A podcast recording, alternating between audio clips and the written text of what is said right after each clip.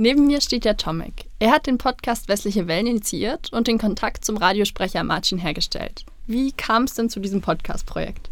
Ja, äh, Radio Freies Europa ist ein Bestandteil meines Lebens und ich habe schon immer so ein bisschen äh, versucht, etwas dazu zu machen. Und das ist so ein kleiner Traum von mir gewesen, weil es ein Bestandteil von meinem Leben ist.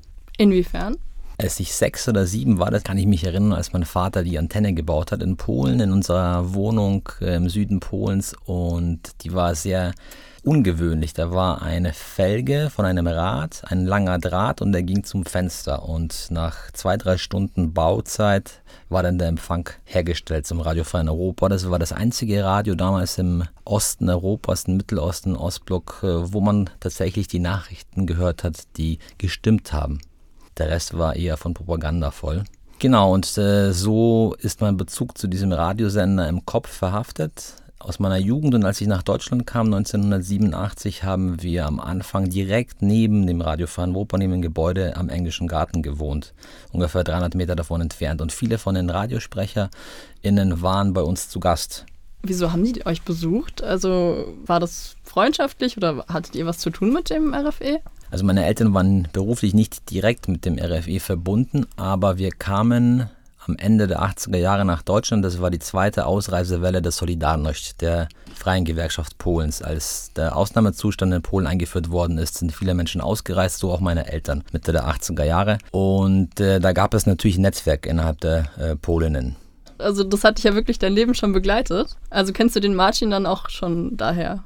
Genau, Martin kennt mich ah. als zehnjährigen Jungen. Ich konnte mich so ein bisschen an ihn erinnern, habe ihn dann aber während des Studiums wieder getroffen, weil ich habe selber am äh, Geschwister-Scholl-Institut studiert, Politikwissenschaften, und das ist das Gebäude, wo früher das Radio Freie Europa untergebracht war.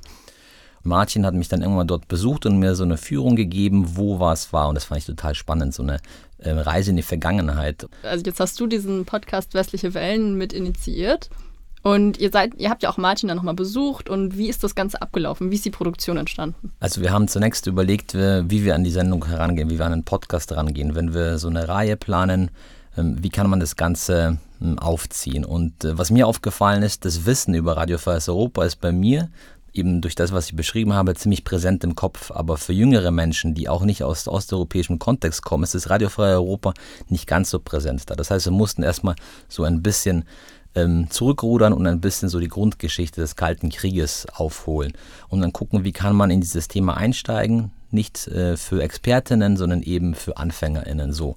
Äh, und äh, deswegen haben wir gedacht, äh, eine biografische Darstellung und eine Begegnung mit einem Zeitzeugen erleichtert den Zugang zu diesem Thema. Und so bin ich direkt eigentlich auf Martin gestoßen, mit dem ich 2012 in einem Münchner Club schon mal 60 Jahre Radio Freies Europa gefeiert habe und da waren die ganzen SprecherInnen.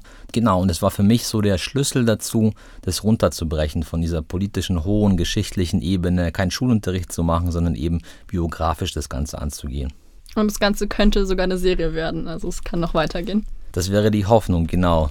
Wenn ihr Lust habt, bei der nächsten Produktion zu Radio Frei Europa dabei zu sein, dann könnt ihr euch gerne bei uns melden. Wir suchen Leute, die begeistert sind über Geschichte, über Radio Frei Europa. Der Kontakt dazu heißt hallo at deinlive.net. Genau, und ihr könnt uns natürlich auch bei Insta schreiben, dein.live.